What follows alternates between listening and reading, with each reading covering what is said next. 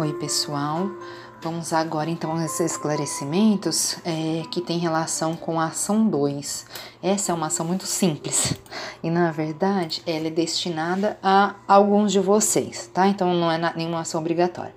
Pois bem, depois lá do dia é, que é concluída a primeira ação, né, que já é explicado para vocês no áudio anterior, do dia 14 do 12, nós, coordenadores do módulo, encaminharemos né, e disponibilizaremos aqui no CIGA a vocês a listagem com as datas das defesas.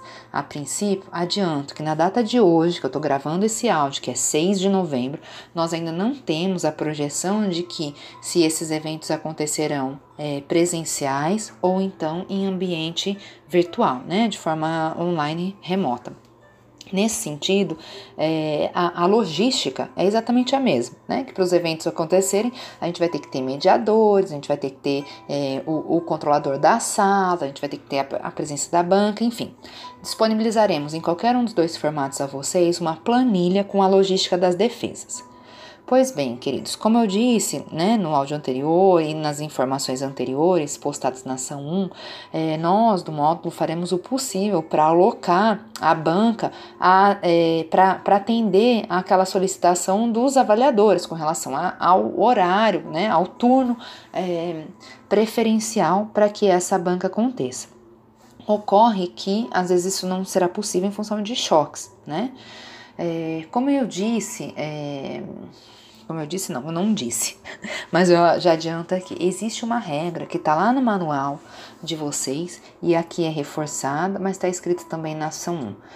Todo o parecerista de vocês, o avaliador da banca de vocês, ele pode participar de no máximo cinco bancas, incluindo aquelas em que ele é o orientador. Então, por exemplo, Professora Camila pode participar de quantas bancas? Cinco bancas. Ah, mas ela orienta quatro alunos, então ela pode participar de mais alguma banca enquanto é, membro avaliador? De mais uma, tá? Então, no total, os avaliadores podem compor cinco bancas. A gente tem muito docente na nossa universidade e ah, existe a exigência para que um dos docentes seja do corpo da UFC, o outro pode ser externo, mas nenhuma objeção se dois forem do departamento de fisioterapia da UFC.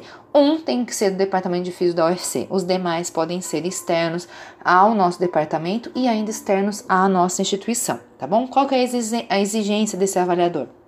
A exigência é que ele tenha expertise na temática. Precisa ter mestrado, doutorado? Não, não. Não precisa ter nada disso, ele precisa ser graduado e ter expertise na área que ele vai avaliar, tá bom? Então, isso é confirmado pelo LATS, que vocês encaminham os LATS dos avaliadores no memorando é, da ação 1, tá bom? O é, que mais que eu tenho que falar da ação 2?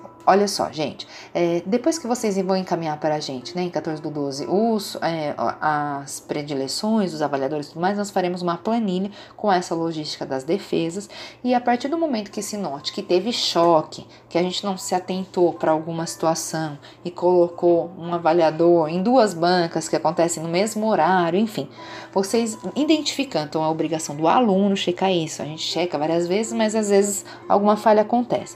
Se vocês identificarem que essa falha aconteceu, vocês precisam sinalizar. E quando vocês fazem essa sinalização, a gente pode realocar essa banca é, em outro dia, outra hora. Então, pronto, vamos ter um formulário que vocês devem preencher para que essa realocação seja é, efetivada.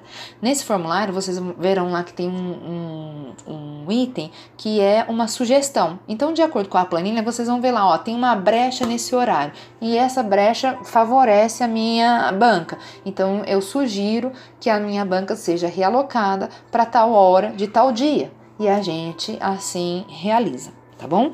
Então, veja, a ação 2, ela é de responsabilidade é, do aluno, que deve sugerir uma nova é, adequação de horário e com motivo justificado, tá? Então, não é, olha, mudei de ideia, não quero mais de manhã, quero à tarde. Então, isso aí dificulta muito e a gente nunca chega ao fim dessa programação, tá? Então, por situações específicas, por choque ou por algum contratempo, alguma situação que, ou, que, que próxima data se é, modificou, então isso é justificado e uma sugestão de nova da, de nova de novo horário para essa banca deve ser apontada pelo discente, tá bom? Então veja, não é obrigatório e essa é uma ação reservada a situações especiais, tá bom?